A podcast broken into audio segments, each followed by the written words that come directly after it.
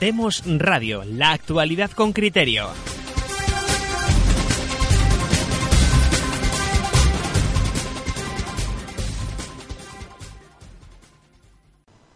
Buenas tardes y bienvenidos a una nueva emisión de Demos Radio y Demos Televisión. Hoy es viernes 1 de febrero de 2019, les saluda José Papí. Hoy contamos en el área técnica con el apoyo de don César Bobadilla y, como tantos viernes, eh, con dos invitados. En primer lugar, don Pedro Gallego. Pedro, ¿cómo estás? buenos días, buenas tardes. de Canarias, aquí estamos una hora antes. Bueno, añadimos buenas noches y ya lo, tenemos todo y ya está arreglado. Y bueno, eh, hoy también contamos con el otro vicepresidente de Demos, eh, don Marcos Peña. Marcos, buenas tardes. Tú con el árbol allí detrás tuyo. Sí, yo con la selva, aquí en la selva, en el Amazonas. ¿Qué tal? Buenas tardes. Buenas tardes. Bueno, eh, hoy hemos, vamos a tratar temas nacionales, temas nacionales muy interesantes y bueno, vamos a empezar ya directamente con el primero, ¿no? Para no anunciar lo que vamos, lo que vamos a ver en el programa. Eh, vamos a ver, ha habido unas declaraciones de la portavoz del Gobierno al hilo de todo esto de que Pepo Hernández, el antiguo seleccionador español de baloncesto, eh, que es una persona aparte con la que tuve en un momento dado hace muchísimos años, eh, compartí un entrenamiento de baloncesto, pero estoy hablando de hace más de 30 años.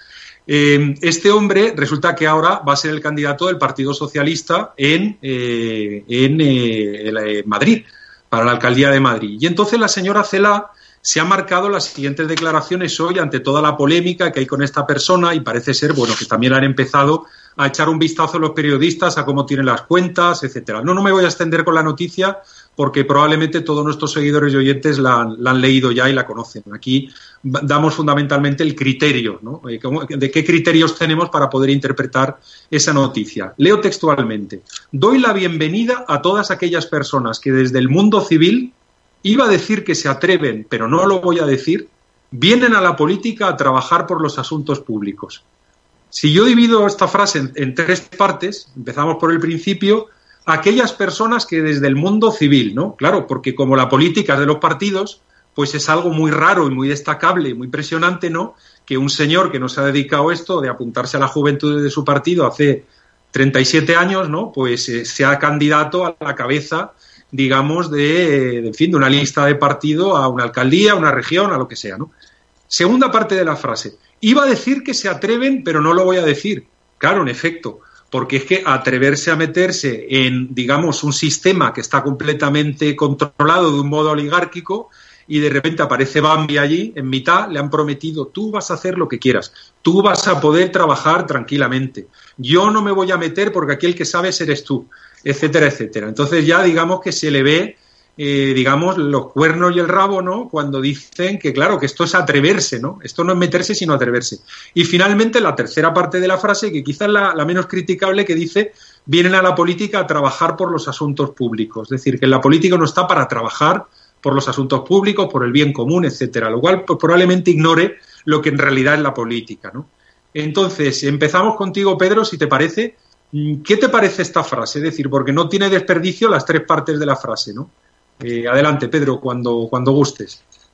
Eh, bueno, yo creo que volvemos a un tema ya muy recurrente, que es que eh, de algún modo se ha sustituido el espíritu de lo, de lo que debe ser lo político, y en este caso el político, por una suerte de profesión más.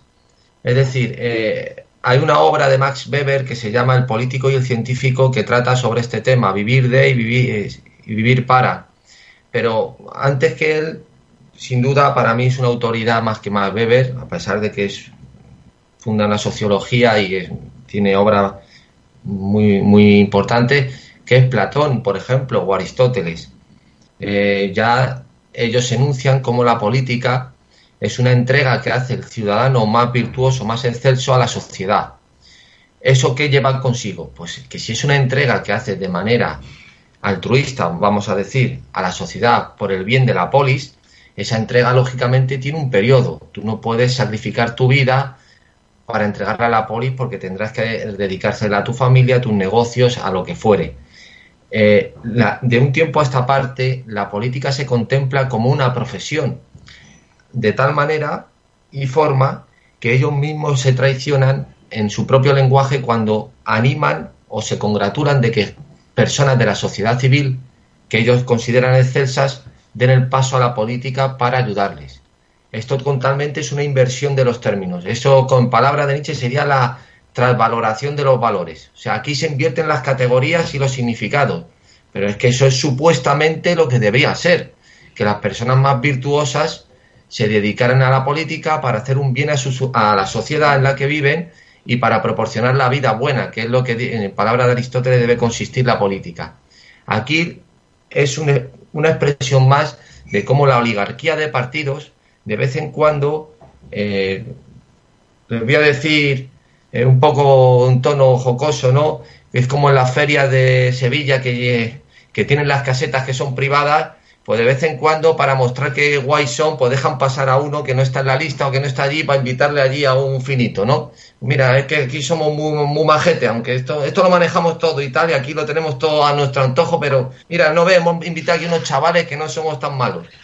Pues algo así. Bueno, Pedro, y, además hay una querencia a que cuando estas personas utilizan esta triquiñuela, ¿no? Para pretender que la sociedad piense que eh, el aire fresco en la política es a través de traer a gente de la sociedad civil, es decir, nada de cambiar las reglas, pero yo te voy a poner ahí a una figura eh, que, parezca ¿no? Que, que, está renovando esto. Pero, oye, esa querencia, Marcos, tú que además que eres un hombre de deporte, a, llamar a deportistas, es decir, Ruth Beitia, campeona de tal, Miriam Blasco, campeona olímpica de judo, eh, ahora este señor Pepo Hernández es seleccionador de baloncesto. Eh, Marcos, a ti esto te, claro, te, viene, te toca cerca porque eres una persona del deporte. Es decir, ¿estás más cerca, Marcos, de que te llamen a ti para revolucionar algún partido político precisamente porque eres un deportista conocido? Cuando quieras. Mm. Yo, eh, eh, fijaros que esto es una cuestión que pusieron de moda los norteamericanos. Pues eh, uno de los puntos de inflexión fue la entrada en política de Arnold Schwarzenegger como, como responsable de deporte nacional por el padre de Bush y, em, se veía al padre de, bueno, eso no, George Bush con, con, con Arnold, Arnold con los bíceps gordos y, y fuertes y con y eso captó a, a, muchísima gente y, el Partido Republicano tuvo una, una, pues bueno, pues tuvo una aceptación enorme porque Arnold venía del mundo del cine y además venía del mundo del culturismo con, una, con un gran éxito y esa apuesta que se hizo por Arnold para la salud en los colegios, sobre todo era en los colegios para comer bien y tal, pues tuvo una, un, pues tuvo una relevancia importante, aunque luego mm, Arnold no hizo absolutamente nada. Eso se, se, copió, porque siempre copiamos toda la mercadotecnia política, se copió en Europa y en España no íbamos a hacer, menos, ¿no? Y por lo tanto se trajo. La pena, a mí no me importa que gente del deporte quiera eh, entrar, mm, o del deporte, que quiera entrar en, en política. La pena es que los únicos vehículos para entrar en política son los partidos.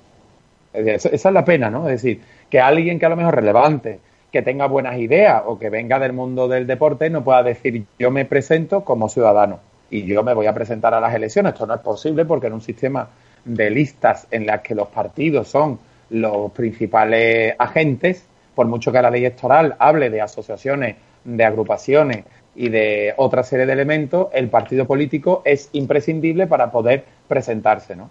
Los partidos lo utilizan como reclamo popular. Eh, efectivamente no, da igual la visión que pueda tener, da igual la ideología que pueda tener, da igual. Eso lo vivo yo eh, y lo vive cualquier alto funcionario.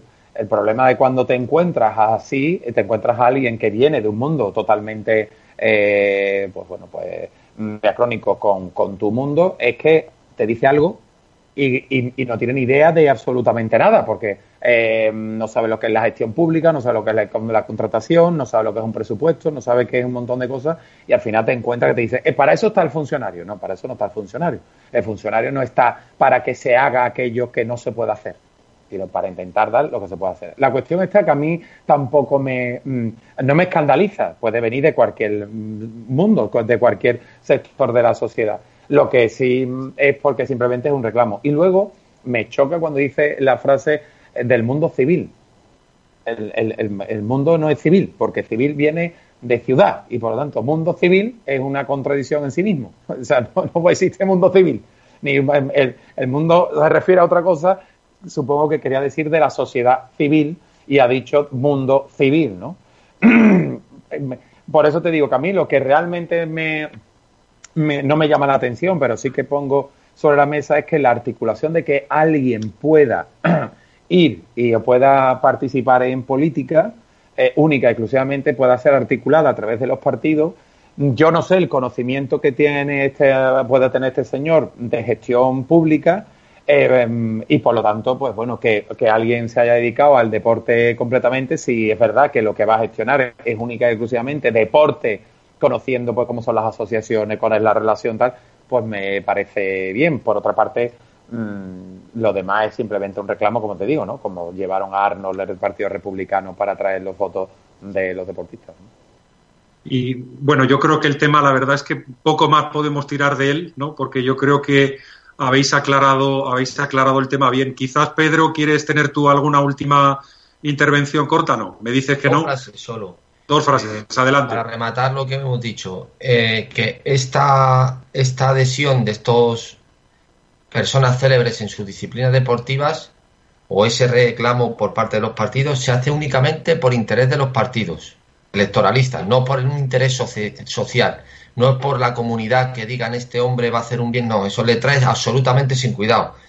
Eh, luego, además, son analfabetos integrales la gran mayoría de ellos porque han dedicado toda su vida al deporte de élite, que se está todavía, toda la vida entregada a eso. Y además, la preparación que puedan tener es totalmente contraria o no tiene nada que ver con la política. Un ejemplo en otro orden de magnitud y en otras cuestiones diferentes, pero que es muy análogo, es, por ejemplo, Pedro Duque. Pedro Duque sabe mucho de mecánica de fluidos y de cómo tiene que estar metido en la nave y tomarse el supositorio en la cápsula espacial. Pero es un tonto político que ya la cara que le ves ya te lo está diciendo. O sea, no te lo lleve a hacerte socio de, ni en el club de tu barrio porque a lo mejor le explica la ecuación de Navier esto que allí, pero te engaña eh, el último del, portal. O sea, pues, lo que pasa que, bueno, pues como es famoso, es astronauta, pues lo ponen allí, ingeniero aeronáutico, hasta la NASA, pues muy bien.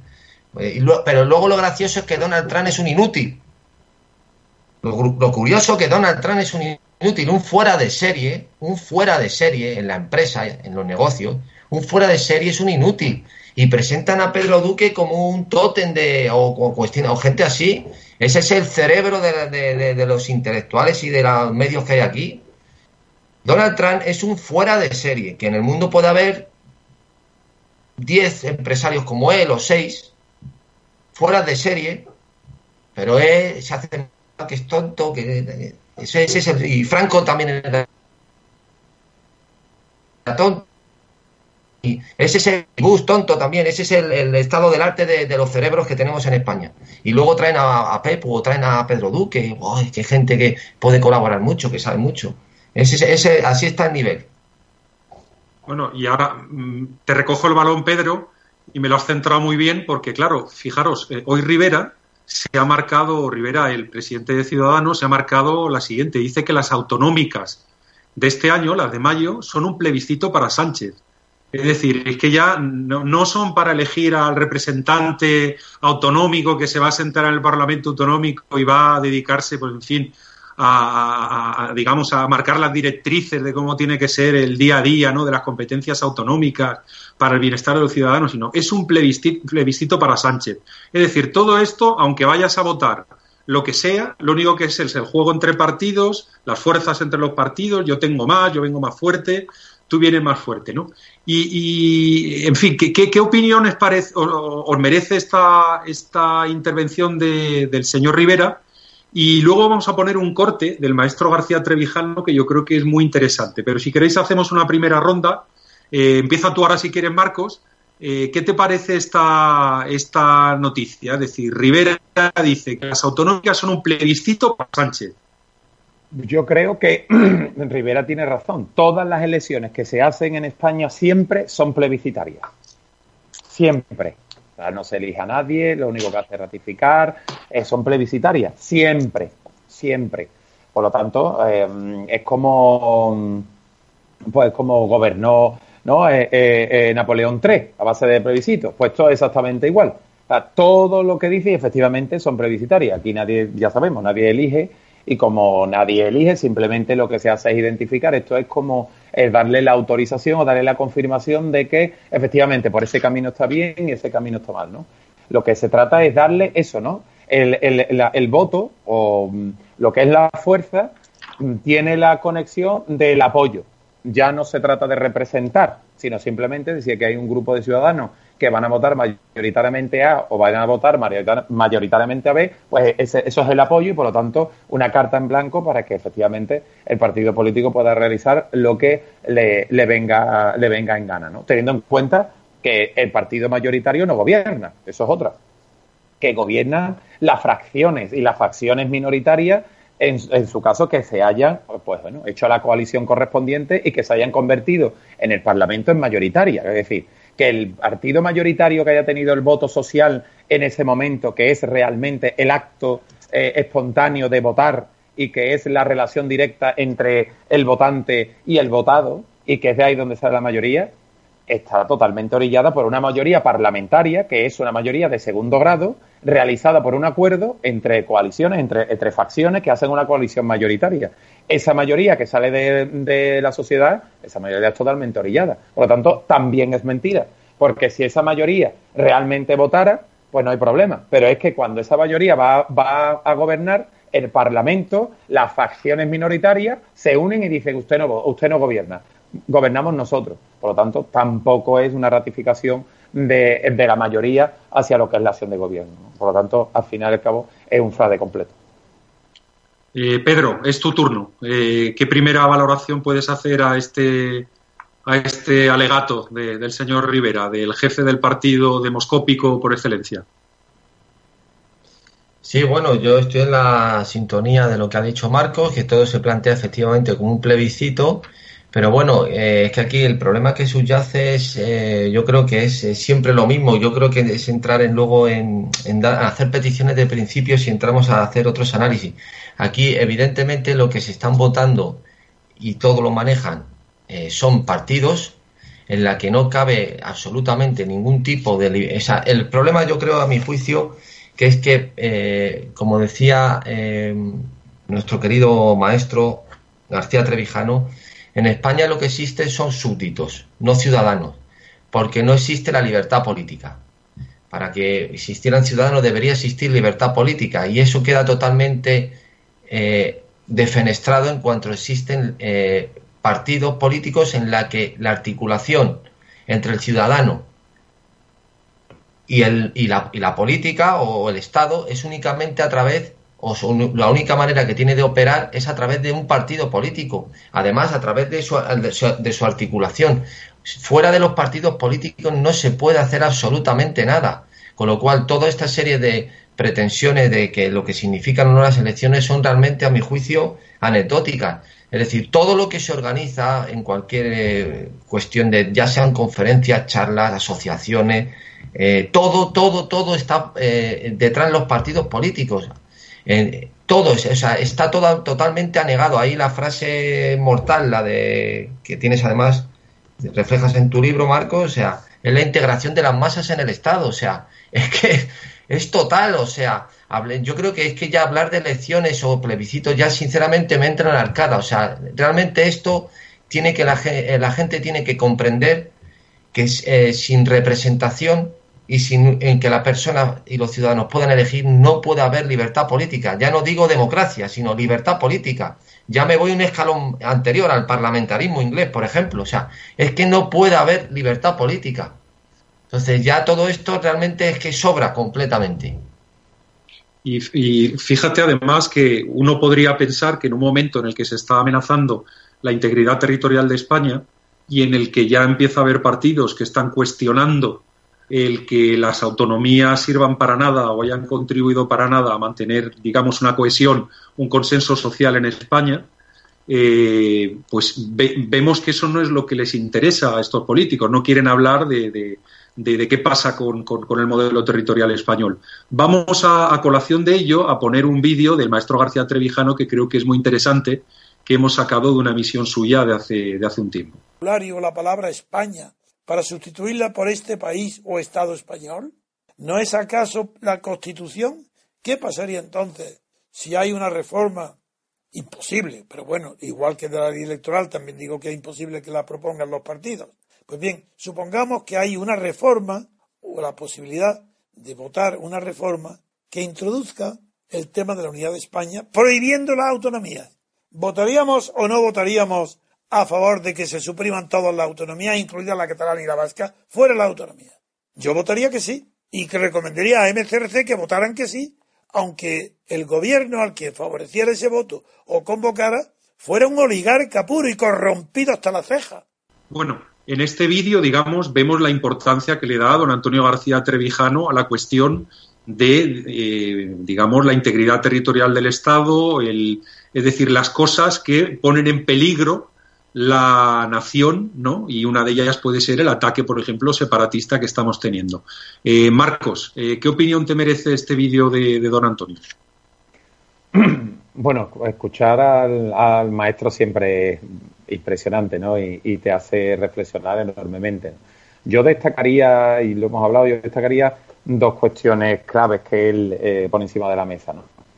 Él eh, manifiesta que incluso votaría a un oligarca que pusiera sobre la mesa el sí o no a las autonomías para votar y eh, que se suprimiera, por lo tanto, pues haría campaña, ¿no? Se puede decir, para que se suprimiera, pero la pregunta es si votaría a ese oligarca para que subiera al poder a fin de que pudiera suprimir las autonomías. ¿no?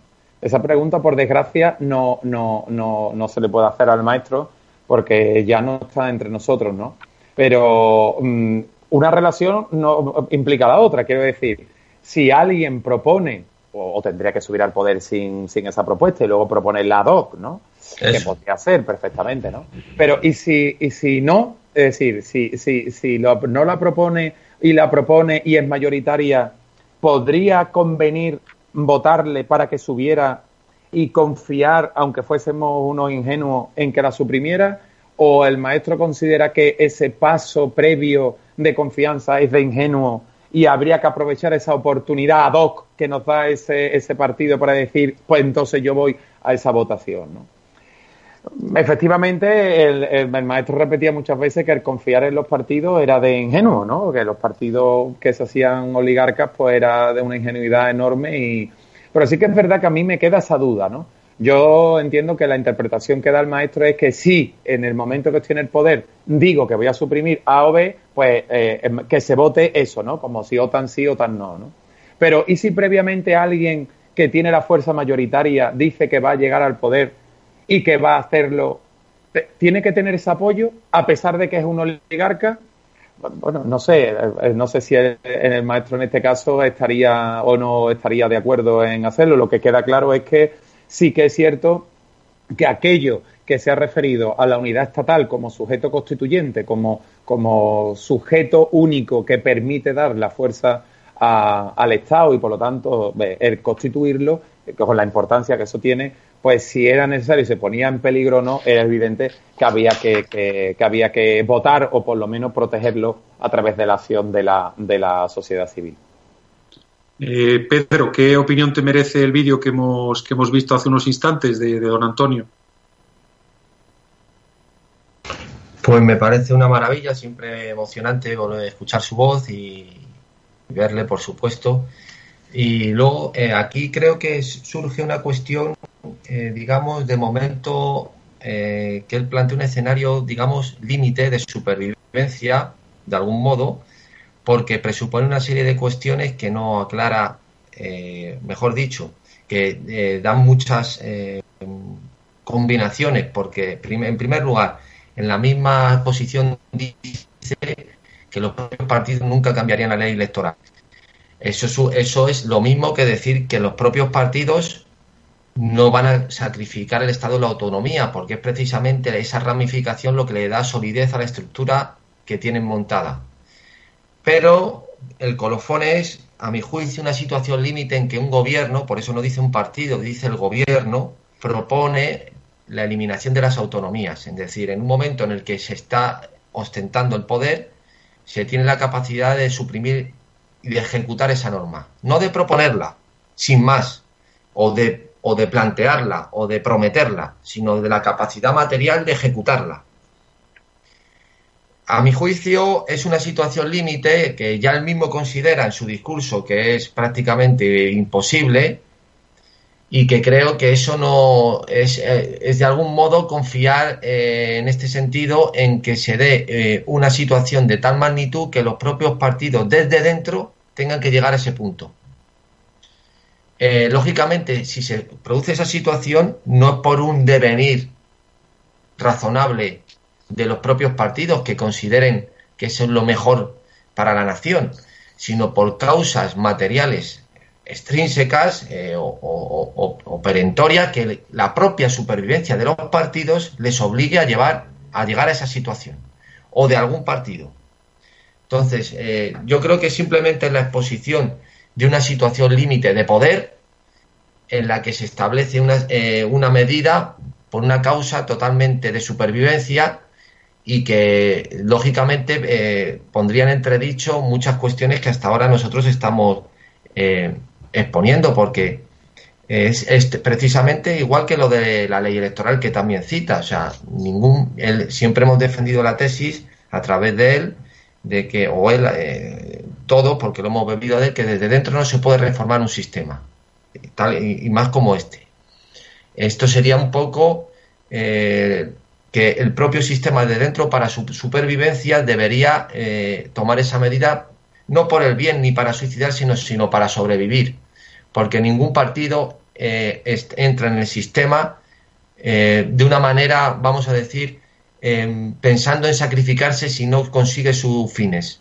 O sea, todo lo que va a hacer al final va a ser por perpetuarse en el poder, porque el poder es eso, una relación en la que busca precisamente la conquista eh, del, Estado en este caso y su permanencia en él. Eh, Marcos, una, ¿te, merece el vídeo de don Antonio un comentario más? Eh, yo lo que yo sí creo, yo sí creo, yo, creo que el acceso al poder es de oportunidades.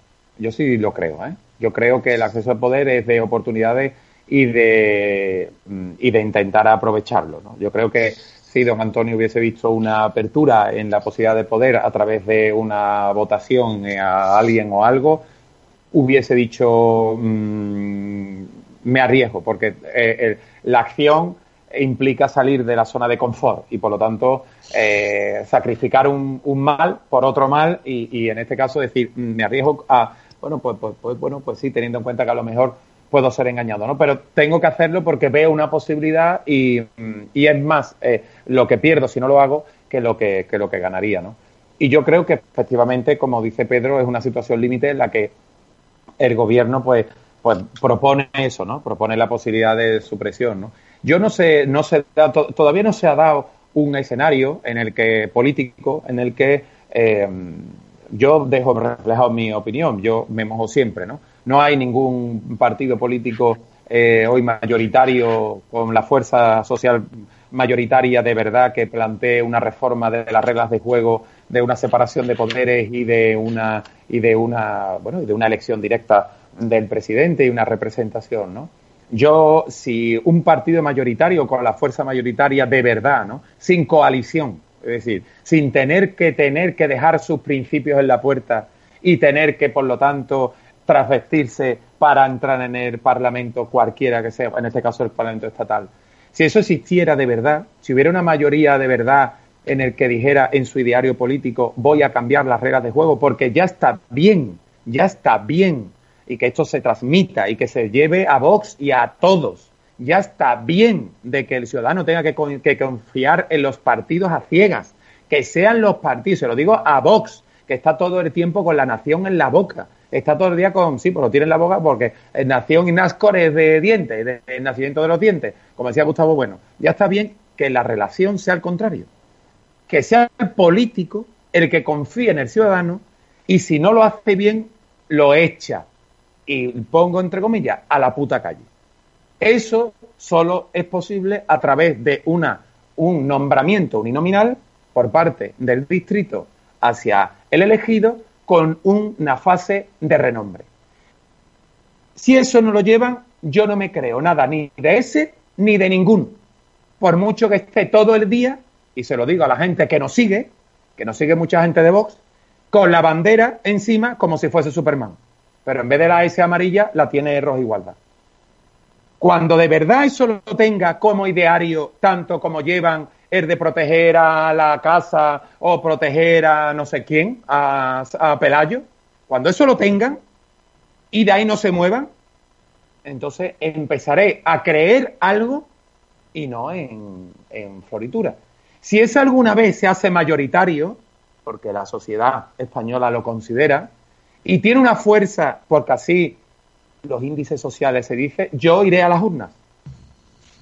Si me equivoco, pues me, mala suerte, me habré equivocado. Mientras, todo lo que digan, todo lo que digan no será, será nada más que palabrería, palabrería, seguirá siendo un partido donde la relación de poder y de confianza es la inversa, es decir, tú tienes que confiar ciegamente en lo que dice, un partido que para entrar tiene que transigir y lo que significa es renunciar, un partido que se mimetiza con el de la coleta, que hizo lo mismo, que dejó los principios en su casa y creó un programa para entrar en las instituciones creyendo que a través de las instituciones podía cambiar algo y no se cambia absolutamente nada y por lo tanto tiene el mismo rasgo exactamente igual que cualquier otro.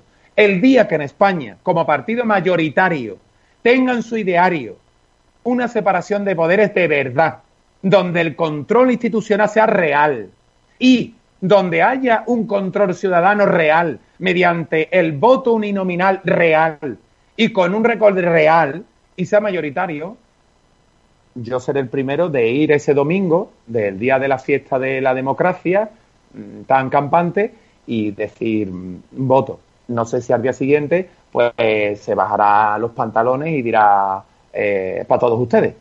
Pero si alguna vez existe, yo mientras lo que vemos son cantos de sirena, eh, unos con banderas y otros con hablando de Venezuela. Fíjate, en las últimas dos semanas, Marcos, sabes que he estado discutiendo en público y en privado con Roberto Centeno sobre este tema, ¿no? Y, bueno, creo que has hecho tú un resumen fenomenal y me quedo con una de las frases que has dicho, es que estamos cansados ya de tener que confiar en los partidos. ¿Por qué no se atreven los partidos a, confiar en nosotros? ¿No? ¿Por qué no se atreven a confiar en nosotros? ¿Por qué no se presentan en una lista de distrito uninominal y si lo hacen mal no los cargamos y nos pongan allí al que mejor crean que lo puede hacer y que hable con los vecinos y que nos convenza. Tú fíjate que um, eh, en, ese, en ese diario, eh, Vox y, y, Podemos son lo mismo. Uno habla, uno habla de la gente, porque se identifica, y el otro habla de la nación. Pero ninguno le da la importancia. Uno dice, déjame a mí que yo a través de las instituciones puedo. Otro, déjame a mí que yo te lo reconquisto. No, mire usted, usted no haga nada. Usted hará lo que yo considere. Y si usted lo hace mal, le quito. ¿Está? Yo lo quito. no hay más empoderamiento o viva la nación, porque es lo mismo. Es alimentar un sentimiento de unidad, uno de los de arriba abajo y otro de unidad. Perfecto, perfecto. Pero ahora usted va a confiar en mí.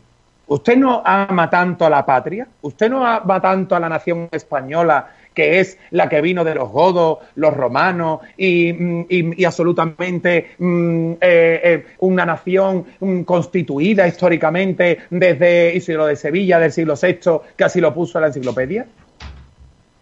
¿No? ¿No, ¿no es así? Pues confíe de verdad. Confíe en mí, que yo soy tan español como usted. Y entonces usted tendrá que esperar a que yo le diga que si está bien o no. Y si en la contability, tanto que tan moderno, no me gusta, lo echo a la calle. Porque la pregunta está, si un trabajador lo, lo hace bien y lo echan a la puta calle, ¿por qué alguien que está con mi dinero y mis impuestos yo no puedo echarlo? ¿Yo que tengo que esperar? ¿Cuatro años para que luego haga otro acuerdo, lo meta en otra lista y siga estando permanente allí y yo no puedo hacer nada? ¿Eso es el amor a la nación o el amor a la nación simplemente una reacción al catalanismo? No, mire usted, no. Me parece bien que sea una reacción al catalanismo. ¿Y la confianza que tiene usted? ¿De dónde? ¿Yo puedo quitar Serrano? ¿Quién tiene que quitar y poner a Serrano? ¿A Bascal? ¿En virtud de qué? ¿De los intereses que vea dentro del partido, dentro de donde tiene la sede en Nervión, en Sevilla? ¿Dónde está ahí? ¿Dónde está ahí el control? ¿Qué lo tiene Abascal en, en, Nervión, en Sevilla? ¿Y yo no lo puedo tener, que vivo en, en la otra punta? ¿Por qué? Eso es donde, eso, eso en qué relación de política es. Eso es exactamente igual que lo que plantea Podemos. Con otras palabras, uno llama gente y otro lo llama nación. Uno se identifica con la gente con coleta y vestido de Iron Maiden y otro con Blueberry. Eso es Gerald Leyhall. La gente se identifica, no se representa. Sí, eh, una cuestión, Marcos, ya saben muy bien que precisa, precisamente Gerald Leyhall, este escenario que está ocurriendo en España lo tenía previsto. Que dice que todas esas personas que se identificaron con los partidos, que posteriormente se sienten decepcionados, pasan y cambian a otros en los que se identifican nuevamente. No es por una cuestión. Exacto. Sí, sí, es por una cuestión de lógica o de representación. todo lo que está pasando es por identificación.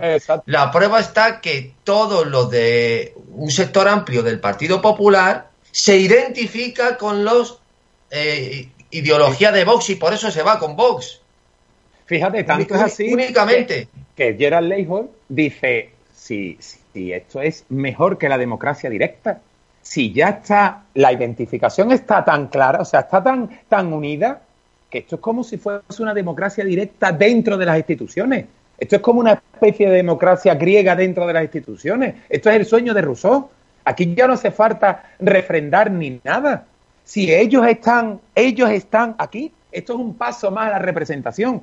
Ellos no están ausentes, están presentes siempre en la masa política. Esa identificación está tan unida, esa identificación, la integrum que dice, está en el Estado, ya no hace falta refrendar nada, ni tampoco hacer previsito. Esto es una democracia directa como la que, la que pensaba Russo, más adelantada, porque esto jamás se lo pensó. Y es cierto hay una, la, la, obra de nuestro querido Antonio que más me gusta a mí, Exterior, es pura de la democracia, la que más. Y cuando habla del, del principio em, representativo, habla de cómo se crea en Inglaterra por el parlamentarismo inglés y cita, cita literalmente cómo para evitar que el, poder legislativo caiga en manos de los pobres al poder eh, votar, se inventan cuatro mecanismos. Uno es eh, corromper a los parlamentarios, otro el derecho al voto solo a los, propietarios, otro eh, se crea también un, balance entre equilibrio entre el legislativo y ejecutivo y un cuarto que es el que eh, se instituyen los partidos para domesticar a las masas. Dice que sobre la representación afectan los dos primeros, que es que solo puedan votar los propietarios y que se creen los partidos políticos. Qué curioso y que en qué maestría explica cómo la trampa siguiente. Resulta que antiguamente, cuando no existía el sufragio universal, era un sufragio, vamos a decir, censitario, o no podían votar las mujeres, en cambio existía representación. Pero la trampa llega con el sufragio universal porque se hace a través de listas. O sea, es decir, fijaros la, la cuestión, es decir, cómo en apariencia el poder abre la mano, pero para dominar todavía más a las masas. No es para hacer, entregar la libertad política, sino abre la mano para controlar la libertad política. O sea, el sufragio universal se, instituye, pero con listas de partidos. Con lo cual, encima todavía están abiertos más al control y a la, demagogia y al poder, y al poder eh, dominar a las masas. O sea, es realmente apabullante. Es, este libro es una maravilla, que recomiendo, por supuesto, a todo el mundo. Pero eh, es increíble cómo los partidos políticos, eh, ese punto me parece maravilloso, es lo que hacen es domesticar a las masas. Domesticar a la masa. ¿Por qué le dan tanta coba a la gente? ¿Por qué Podemos le da coba a la gente? La gente, la gente. Y los otros, los ciudadanos. ¿Pero qué es la gente? ¿Qué es la gente? La masa es la nada, lo, amorfo, lo, lo, lo, que se puede manejar, lo que se puede plastificar a tu manera, de que está la gente, la gente. Y la gente va muy contenta porque cuentan con ellos y a votar y a decir. O sea, es, algo realmente increíble, ¿no? Cómo, qué manera de, insultarles a la cara y todavía se sienten muy orgullosos porque hay partidos que cuentan con la gente. Desde luego, porque fíjate que yo eso es una cuestión que planteé en el Ateneo, que ya mm, seguro que lo recordará ahora eh, José, pero que bueno que, que, volvemos a hacer la invitación al día 16 que estaremos en el Ateneo del 16 de febrero a partir de las 11 allí hablando de todos estos temas la representación tiene una connotación, la representación técnica, que viene del mundo jurídico, tiene una connotación, una naturaleza esencialmente negativa. Tú sabes que estás representado cuando, o representando, cuando el representado te dice se acabó la procuración. Es decir, cuando existe revocación. Si no existe, realmente en el mundo del derecho, los derechos e intereses repercuten para el que actúa, es decir, para el que está presente. Solo en el caso de que el que está representado diga, oiga, fuera de ahí, entonces sí que existe una transmisión de esos derechos e intereses legítimos entre el tercero y el representado. Es decir, que si tú no tienes la capacidad de limitar o de revocar o de frenar, no existe solo la representación, no existe. Hay una parte esencial que no existe. Es decir, tanto es así que cuando existía el mandato imperativo, y eso está instituido en las cartas de instrucciones cuando se constituyen los estados generales, que viene a significar que si tú realmente te ibas de esas cartas de instrucciones, de lo que te había dado ese, ese colectivo, ¿no? Te había dado ese sector de la ciudadanía, los derechos e intereses iban para ti solo. Te habías excedido en el poder. Y por lo tanto, al haberte excedido en el poder, a mí ya, yo a, mí, a mí no me representabas. Como no me representabas, pues fuera de ahí. La representación es esencialmente negativa. Es decir, para que exista esa relación, no solo hay que nombrarlo. Yo te puedo nombrar, yo puedo decir sí, y tú harás hacer todo lo que te da la gana. No, no, no, no, no.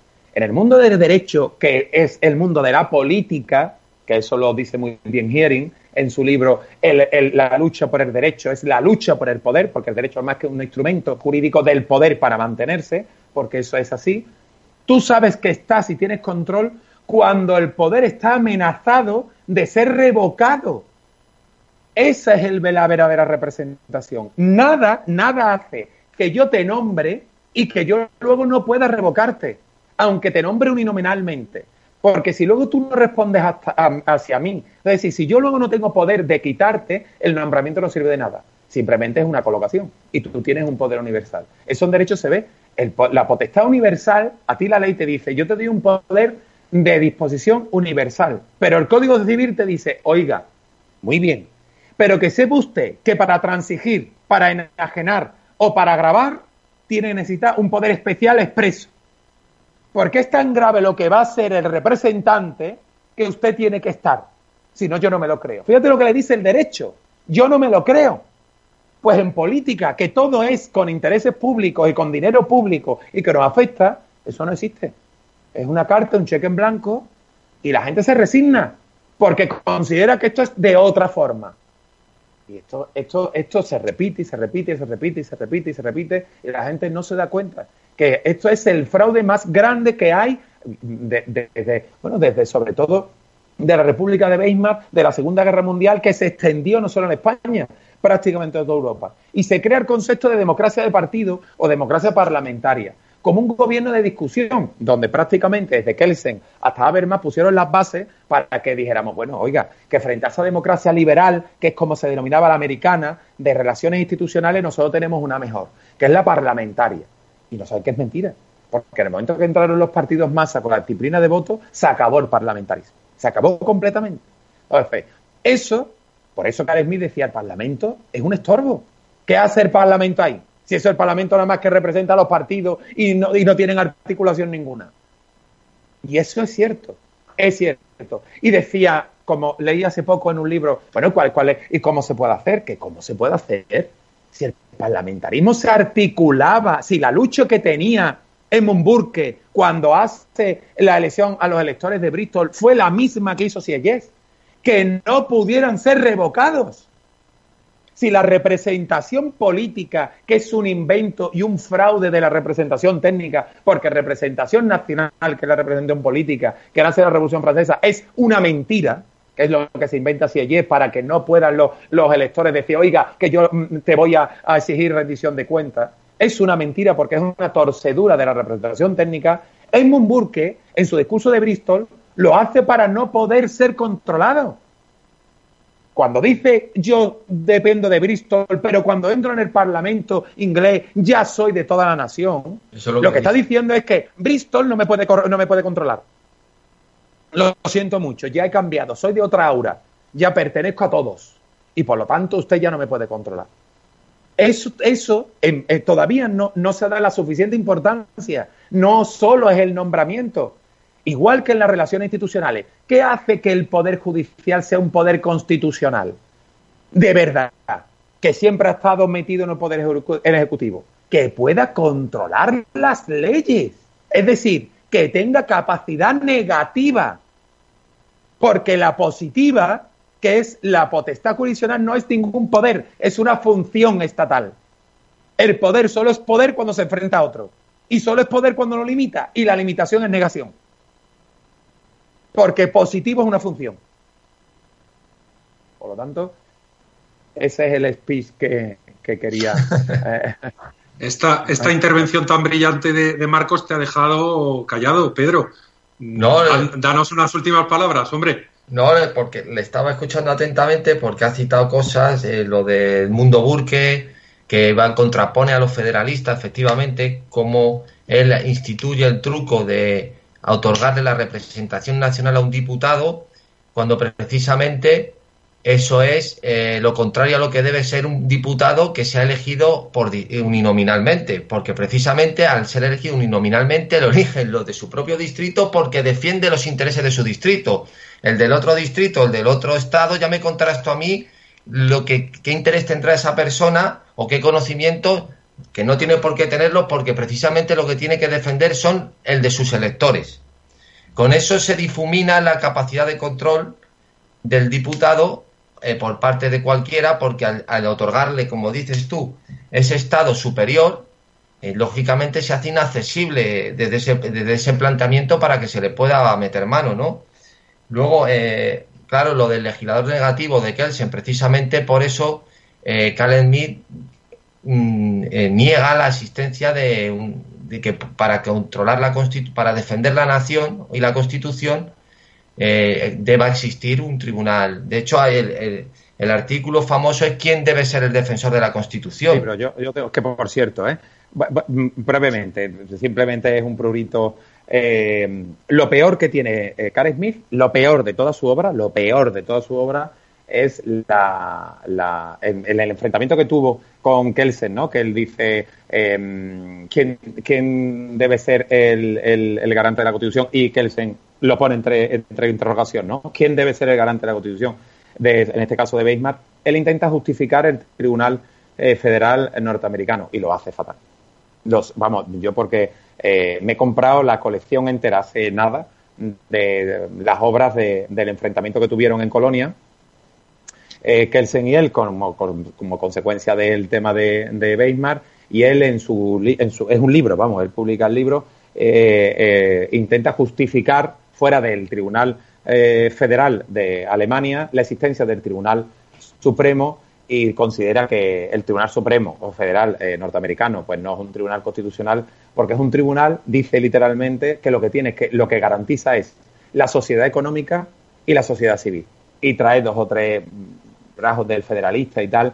Y la verdad que, mm, yo que había leído distintas cosas, además traducidas, en esta obra que es muy antigua, que es de Lombardi, que yo la he encontrado en, colección y es un libro así de gordo que está traducida, que Lombardi, César Lombardi, un, constitucionalista italiano impresionante, eh, eh, recogió todas las discusiones que tuvieron ellos dos, ¿no? Y él en ese capítulo intenta justificar que el Tribunal Federal norteamericano no tiene nada que ver con los tribunales constitucionales europeos, porque el tribunal norteamericano es un tribunal económico, esencialmente económico, para garantizar la economía de Estados Unidos, que no tiene absolutamente nada que ver con estudia, de hecho, analiza la sentencia de Marbury versus Madison de 1803 y es lo peor. Eh, bueno, yo, yo, creo que lo, fundamental, para, no, eh, para terminar ya con esto, que la diferencia entre los tribunales europeos y el americano es que unos son jurídicos y otros políticos. Los europeos serían políticos y el tribunal americano es jurídico, que se instituye sobre todo a partir de 1803, que es la Marbury contra Madison, cuando se crea en Marshall, pues el la famosa doctrina de que ninguna ley puede ir contra la Constitución, eh, vamos resumiendo, ¿no? Pero, y, que, y que precisamente lo que existe allí es el control difuso, no el concentrado que hay aquí, y que la maravilla es que ese control se ejerce no denunciando que esa ley va contra la Constitución, sino en la no aplicación de esa ley, por ir contra la Constitución. Con lo cual te, te ahorras, figúrate, José, todo el trámite que te ahorra, o sea, es decir, el, el que un juez directamente al ver eso no aplique la ley. Aquí tienes que poner un recurso al Tribunal Constitucional que se estudie, que se pronuncie, o sea, un, desastre. Hoy voy a ser de Kelsen, ¿eh? aunque no lo soy, hoy voy a ser de Kelsen. Eso tiene una revocación enorme de Kelsen que ahí eh, no puede, no puede, no puede eh, revocarlo. Dice, imagínese cuántos jueces hay en la población de Baviera, dice, de Prusia. Dice, hay unos 3.000, dice, menos, 2.000 Dice, imagínense que cada uno dijera que deja de aplicar una norma alemana porque considera que es contraria y porque así lo interpreta. Dice, ¿qué constitución tendríamos? ¿Habría un orden jurídico estable? Y, que, y, Smith no es capaz de revocarlo. Porque ambos se equivocan. Y yo mm, me voy a elegir superiores a ambos dos, fíjate qué prepotente soy. Porque el control, el control tiene que ser de un órgano jurisdiccional. Pero la decisión, teoría decisionista de, de, de Karen tiene que ser de una institución superior. Es decir, que tiene que estar incluido en la unidad jurisdiccional el control, es decir, la duda, pero la decisión tiene que estar en un tribunal supremo, en una sala especial constitucional. Es decir, el juez de base no tiene que inaplicar ni puede tiene que sospechar. Y esa sospecha, que no puede porque entonces se sobrepone a un poder del Estado y no puede, tiene única y exclusivamente que reenviarla para que la unidad jurisdiccional superior, que sí es poder, porque el poder constitucional jurídico se constituye de arriba abajo y no de abajo arriba, tiene que decir si sí o si no, porque es desde arriba donde se controlan. Kelsen consideraba que tenía que ser un tribunal político, como tú bien dices. Y Karen Smith consideraba que era, tenía que ser el presidente de la República, porque buscaba otro sitio. Sin embargo, porque consideraba que no tenía que haber un tribunal, que la política no tenía nada que ver con el, bueno, tenía que ver con el derecho, pero es que ambos tienen razón. Pero, pero escucha una cosa, Marco, es que también hay un problema. Es que el derecho europeo es un derecho tipificado, codificado. Mientras que lo que existe en el mundo anglosajón es el common law. Es con lo cual hay una doctrina y una hilera, un camino infinitamente más seguro en el sentido de la previsión de los, de los supuestos que en el derecho eh, actual. Porque la tipificación y la codificación que existe, la prueba es que, por ejemplo, estábamos hartos de repetir, don Antonio, cómo precisamente la elección de fiscales y jueces no pueden hacerse eh, igual que en el mundo anglosajón aquí en, Europa, porque eso presupone una serie de formación técnica, una serie de elementos que carece eh, completamente de sentido en el mundo anglosajón. Sí, pero yo te voy a comentar algo, Pedro, ¿eh? Eh a mí, yo, mm, de hecho... Mira, una coda solo. Tú sabes que a mí me encanta el derecho, además eh, eh, estábamos preparando por este tema de las autonomías, al final nos va de madre, pero estaba eh, preparando unos apuntes sobre hecho jurídico y situación jurídica, que fue la primera obra que me dijo Antonio que me estudiara, que es la teoría general del negocio jurídico de Emilio Betti, pero aquí hay una cuestión fundamental, es decir, tú lees, por ejemplo, Oliver Wendell Holmes, o lees eh, a Marshall, que sí escribió cosas, y lees todas las doctrinas, o sea, tienen una mente preclara, pero, pero, pero mucho menos farragosa que la gran, que la gran mayoría de los constitucionalistas o juristas europeos. Yo te animo, yo te animo, pues, pues, no sé si lo sabes, pero yo te animo que lo que lo leas porque yo creo, yo tengo una parte mm, muy importante de mi tesis doctoral, eh, la mayor pelea, la mayor pelea del derecho que existe entre enfrentar el derecho continental técnico y el derecho eh, anglosajón se encuentra entre Dicey, que es el creador del derecho anglosajón, que luego salta a Norteamérica, y Hariu, que es el constitucionalista francés. Ambos se basan en Tocqueville. Ambos se basan en Tocqueville, que, que, realmente, en su obra y los distintos criterios, entran dentro de la estructura y del derecho, que se llamaba antes el derecho público, que luego se convirtió en derecho administrativo. Bueno, pues ambos se pelean. Ambos se pelean de ver cuál es el mejor derecho. Uno crea la constitución material. Uno es el que sintetiza la constitución material de Inglaterra que, que determina la soberanía parlamentaria que es el rule law, que, qué significa el veto real. Y otro, completamente, viene a considerar que es, bueno, pues ambos llegan a considerar que la preparación de un jurista es más grande la continental europea. Es más grande. ¿Por qué? Porque reconocen que es más grande, es mucho más grande la influencia del derecho romano, que en Norteamérica y en Inglaterra no tuvo prácticamente ninguna, porque vino del norte. Y la semilla del derecho romano no llegó, ni del derecho canónico. La prueba está que los, antes de configurarse Alemania como nación, los diferentes estados que había, había el derecho germánico, pero para relacionarse entre ellos estaba vigente el derecho romano. Exacto. Eso hasta el siglo XIX, pero vivo. Te digo más, te digo más. Es increíble eso, es increíble. Eh, yo tengo las memorias de Marshall, John Marshall, yo me las he comprado. ¿Tú sabes lo que dice Marshall en una de las cartas que le hace en 1801, porque él sube en, dos años antes, antes de 1803. Le dice, tenemos que hacernos con las colecciones del derecho justinianeo y del derecho visigodo, ya vigentes en España, ¿eh? Que nosotros teníamos el Foro Juco. Sí. ¿eh? fíjate, hoy, hoy se nos va de madre esto, pero te digo, te, te, digo, eh, me está recordando lo del positivismo, porque eso realmente la codificación es el derecho positivo. Jelinek, Jelinek no cree en la constitución material, porque dice que el Estado es previo a la constitución, que no al revés.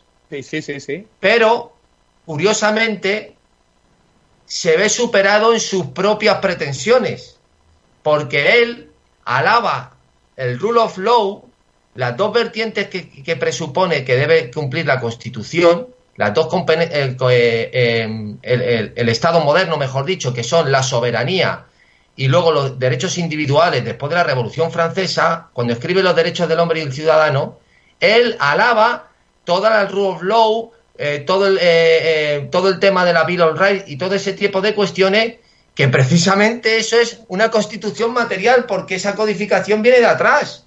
es decir, es decir, el positivismo, él mismo, siendo positivista, cae en la propia trampa de su propia, eh, de su propia tesis. Es decir, para mí es fundamental, el, el common law para mí es, una maravilla, es una cosa que no tiene comparación el derecho europeo con el anglosajón, la manera de resolver problemas, de sintetizarlo, de... Claro, porque la preparación técnica, sí, puedes tener una preparación como jurista muy potente, pero es que eso a la hora de articularlo en una sentencia, ¿qué pasa? ¿Qué pasa? Te, voy a contar, para terminar, una cosa de dónde viene error of law. La regla del derecho inglesa lo, la sintetiza, la positiviza, si se puede decir, eh, dice en su obra de Introducción al Estudio de la Ley Constitucional. Y la coge de una obra de 1713 de un, de un jurista que se llamaba Hart Willing. Y tú sabes cómo lo, lo materializa con una frase extraordinaria que a mí me encanta dice, la regla del derecho, el law, es una regla que va dirigida al rey y le dice, en la casa del pobre puede entrar la paja y el viento, más el rey tiene que quedarse en la puerta. Qué cosa más bonita, ¿eh? de qué cosa más bonita. Eso que le impresionó tanto a Disney, lo cogió inmediatamente y enfrenta el Law con el Estado de Derecho. La obra es impresionante. ¿eh? Yo la obra de Dice y la introducción al estudio de la ley constitucional no está traducida, tiene que ser en inglés, eh, es impresionante. Así que bueno, lo dejamos aquí y, nada. Bueno, pues señores, hoy, hoy no hemos dejado cuatro o cinco criterios. Bueno, para, dejado... para, terminar, que no queremos autonomías. Ya está. Por si no se ha entendido. En fin, que exactamente. Que por si querían, hoy contaban ustedes con que les dejáramos dos, tres, cuatro, cinco criterios, pues les hemos dejado 35. Así que hoy eh, se acuestan ustedes con 35 criterios. En fin, ha sido una delicia contar con, con Marcos y con Pedro. Muchísimas gracias a los dos por vuestra contribución esta tarde. A todos los que no os parezca esto bastante y tengáis todavía más ganas, pues os podéis personar el día 16 de febrero a las 11 de la mañana en el Ateneo de Madrid, que ahí vamos a estar tres horas. Es decir, hoy hemos hablado poco comparado con lo que vamos a hablar el próximo 16 de febrero. A César Bobadilla, como siempre, muchísimas gracias por su colaboración y su gestión en toda esta cosa de los botones, los cámaras, las cámaras, los micrófonos y demás. Y a todos ustedes, como siempre, muchas gracias por estar ahí. Muy buenas noches y hasta una nueva emisión. Gracias por escuchar Demos Radio. Síguenos en nuestras redes sociales, en Facebook y Twitter Demos Libertad, en YouTube Demos TV y en iVoox y Spreaker Demos Radio. Síguenos también en nuestra web elcrítico.org.